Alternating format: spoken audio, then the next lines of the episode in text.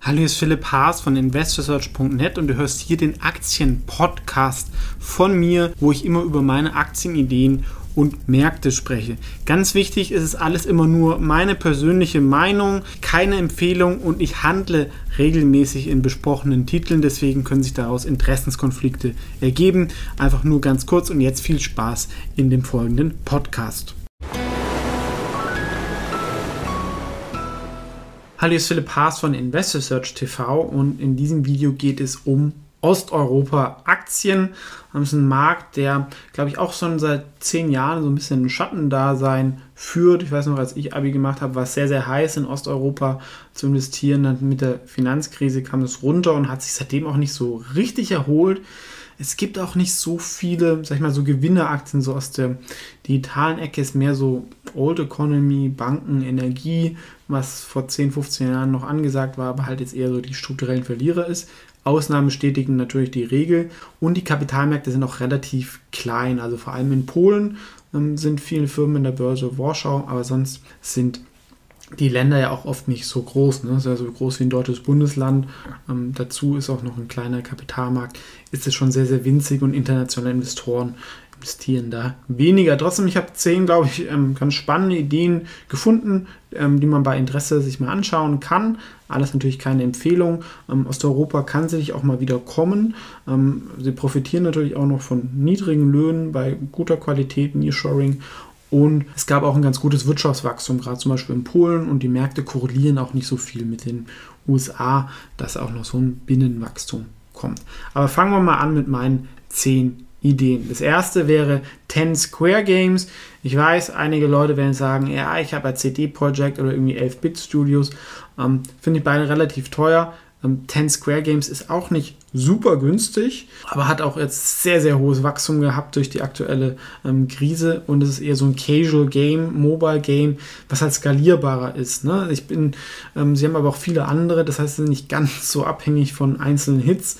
Plus ist es mehr so planbar. Ja? Ich habe es selber mal runtergeladen, getestet, ist jetzt nicht Rocket Science, aber Leute sind da happy und, ähm, daddeln da irgendwie rum ähm, sicherlich, sag ich mal, für das Wachstum, äh, der sich im Gaming-Bereich spannend findet, kannst du mal anschauen. Sag ich mal, was Sinnvolleres macht vielleicht Krika, das ist einer der großen Generika-Hersteller auch in Europa, sitzen in Slowenien, sind wirklich günstig bewertet mit einer guten Dividende, wie auch die meisten Generika-Hersteller. Man hat da natürlich niedrige Produktionskosten.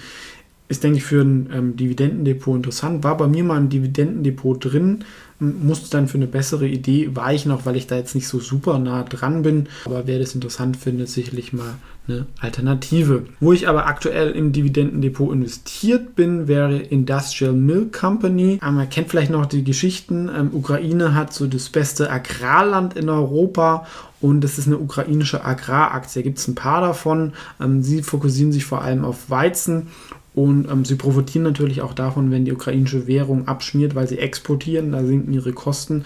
Dazu hat man ähm, den besten Boden.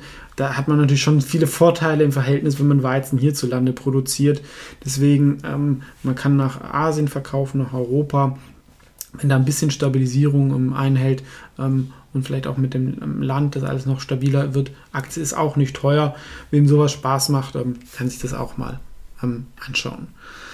Eine Aktie, die ich ähm, aktuell natürlich extrem belastet ist, sich auch schon ganz gut erholt hat. Warum? Sie sind zusammen mit Ryanair der Kostenführer bei Billigfluglinien in Europa und ähm, wie traurig es ist, es wird eine Marktkonsolidierung geben. Das heißt, schwache ähm, Spieler werden verschwinden und sag ich mal, die starken Spieler mit einer niedrigen Kostenstruktur werden da gewinnen. Die werden Landerechte bekommen, können Flugzeuge günstiger kaufen und wenn wir dann alle wieder mehr fliegen, sollte sich das ganz gut erholen. Also ähm, sicherlich vielleicht jetzt noch ein bisschen früh und das ist eine Frage, der Markt es spielt, aber eine der interessanteren Airline-Aktien weltweit. Dazu hat man natürlich auch noch das Wachstum in Osteuropa, wo mehr Leute ähm, reich genug werden, dass sie ähm, regelmäßig fliegen können.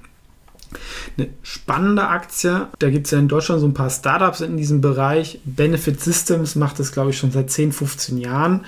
Das, die haben so Karten, wo Mitarbeiter von Firmen ähm, ins Fitnessstudio können oder andere Sportsachen nutzen können, aber auch irgendwie Essen, Abrechnung. Wirklich ein sinnvolles Produkt, sind ein Pionier, wird nicht wie ein Startup bewertet, ist aber vom Produkt ein bisschen eins, könnten vielleicht dann noch, noch in mehr Märkte gehen, finde ich auf jeden Fall gut. Aktuell ist man natürlich auch ein bisschen belastet, weil die Leute zu Hause sind ähm, oder waren und nicht ins Fitnessstudio gegangen sind. Das, glaube ich, wird sich aber auch schneller wieder ähm, erholen. Plus, ja, auch wenn man zu Hause ist, wenn die Fitnessstudios wieder offen sind, auch wenn es der Trend zu mehr Homeoffice geht, ähm, werde ich auch, glaube ich, weiterhin ähm, Sport machen, ähm, weil es ja auch ein bisschen über den sozialen Austausch geht. Wenn man so ein bisschen breit den Markt Osteuropa abdecken möchte, finde ich auch die Warsaw Stock Exchange interessant. Ich habe es schon angesprochen, die anderen Börsen dort sind wirklich sehr, sehr klein. Sollte man als ähm, Privatanleger kann man wahrscheinlich auch gar nicht handeln. Selbst Warschau ist schwierig. Auch in dieser Branche steckt ja ein bisschen Konsolidierung. Ähm, die Börse Mailand ähm, soll verkauft werden. Ähm, da macht es natürlich Sinn, die Ansprüche an IT werden da größer und wenn ich da eine große Firma bin, kann ich das umlegen. Man profitiert dann von Wachstum auch in der Region und ich will nicht immer dieses Thema Übernahmefantasie, aber wenn es möglich wäre, da ist dann irgendwie immer eine politische Sache was natürlich in Polen sicherlich gern verhindert werden würde, aber würde auch gut zur deutschen Börse passen. Aktie ist für einen Börsenbetreiber sehr günstig. Sie machen auch nicht nur Börsensachen, haben auch Daten und auch ähm, Derivate, Energie, Immobilienrechte, also eigentlich gar nicht so uninteressant. Das nächste wäre Gedeon Richter, das ist auch so ein Pharmakonzern, ähm, einer der wichtigsten Unternehmen in Ungarn. Wer natürlich jetzt Pharma und Osteuropa interessant findet, soll sich nochmal anschauen würde ich sagen, ist eher so ein Qualitätsbenchmark-Wert, ohne dass es da so die Riesenüberraschung nach oben oder unten gibt. Wer Angst vielleicht vor Inflation hat oder darauf spekuliert, dass ähm, Rohstoffe steigen werden, vor allem auch vielleicht Silber. Ähm, wir haben ja relativ wenig Rohstoffunternehmen in Europa. Eine Ausnahme wäre KGHM. Die sind immerhin der Nummer 2 Silberproduzent der Welt und auch in der Top 10 bei Kupfer. Silber ist sowohl ein Edelmetall als auch ein Industriemetall könnte aber trotzdem eine Alternative zu Gold sein, je nachdem, wie halt dieser Abstand ist zwischen Gold und Silberpreis. Schöner an Silber finde ich, man kriegt für einen vertretbaren Preis einen ganzen Barren. Äh, bei Gold ähm, ist das ein bisschen schwieriger und passt zum Beispiel, man hat halt auch weniger politische Risiken. Die haben zwar auch Minen irgendwo in Lateinamerika, aber viele halt auch in Polen und würde zum Beispiel auch bei mir im Wikifolio Nebenwerte Europa irgendwie reinpassen, um halt auch ein Rohstoffunternehmen da zu haben, um dieses Thema ein bisschen abzudecken. Das gilt auch für die Moneta Moneybank. Die, ich wollte auch eine Aktie aus Tschechien reinnehmen. Ich habe ein paar positive Berichte mal über die gehört oder zumindest was bei mir im Hinterkopf. Ist jetzt auch nichts Weltbewegendes, eine Bank mit einem ganz guten Online-Angebot. Die würden natürlich dann auch profitieren, ähm, wenn Tschechien irgendwie wächst. Trotzdem in der aktuellen Krise ist es auch nicht das, was man jetzt unbedingt haben muss, aber es ist halt immer die Frage, inwieweit es schon im Kurs mit drin ist. Aber wenn man Tschechien abdecken möchte, fände ich Moneta Moneybank sicherlich einen Blick wert.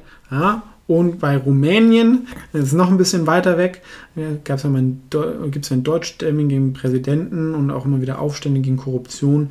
Ein schönes Geschäftsmodell ist ja ist der Betrieb von privaten Krankenhäusern sehr stabil von der Wirtschaft, vor allem wenn man halt niedrige Kosten hat. Und Rumänien ist sicherlich von Personalkosten niedriger als Deutschland, machen auch so Beauty-Sachen und könnten halt auch ein bisschen noch vom Medizintourismus da profitieren. Das ist eine defensive Aktie. Ja, und auch vielleicht nochmal generell Osteuropa, wir haben es gesehen, die Aktien sind alle nicht so super teuer. Wenn jetzt alle Leute sagen, Aktien sind überwertet, dann betrifft es halt auch viele amerikanische Aktien. Wenn man dann so ein bisschen in die weiteren Märkte geht, ist das alles so halb so wild, vor allem wenn man es mit den Zinsen vergleicht. Das waren so meine zehn Ideen. Wenn ihr noch welche kennt, gerne kommentieren oder auch die aktuellen Aktien. Was ist davon eure Favorit? Habt ihr davon welche? Oft kann man die nicht so super handeln, ne? über Börse Frankfurt geht oder man hat ähm, einen Broker wie zum Beispiel Links da kann man das dann auch machen, muss man teilweise in die Währung kaufen. Also das lohnt sich dann auch vor allem, wenn man sich ein bisschen mehr damit beschäftigt oder halt sonst die Börse Frankfurt. Ansonsten vielen Dank fürs Zuschauen und wir sehen uns im nächsten Video.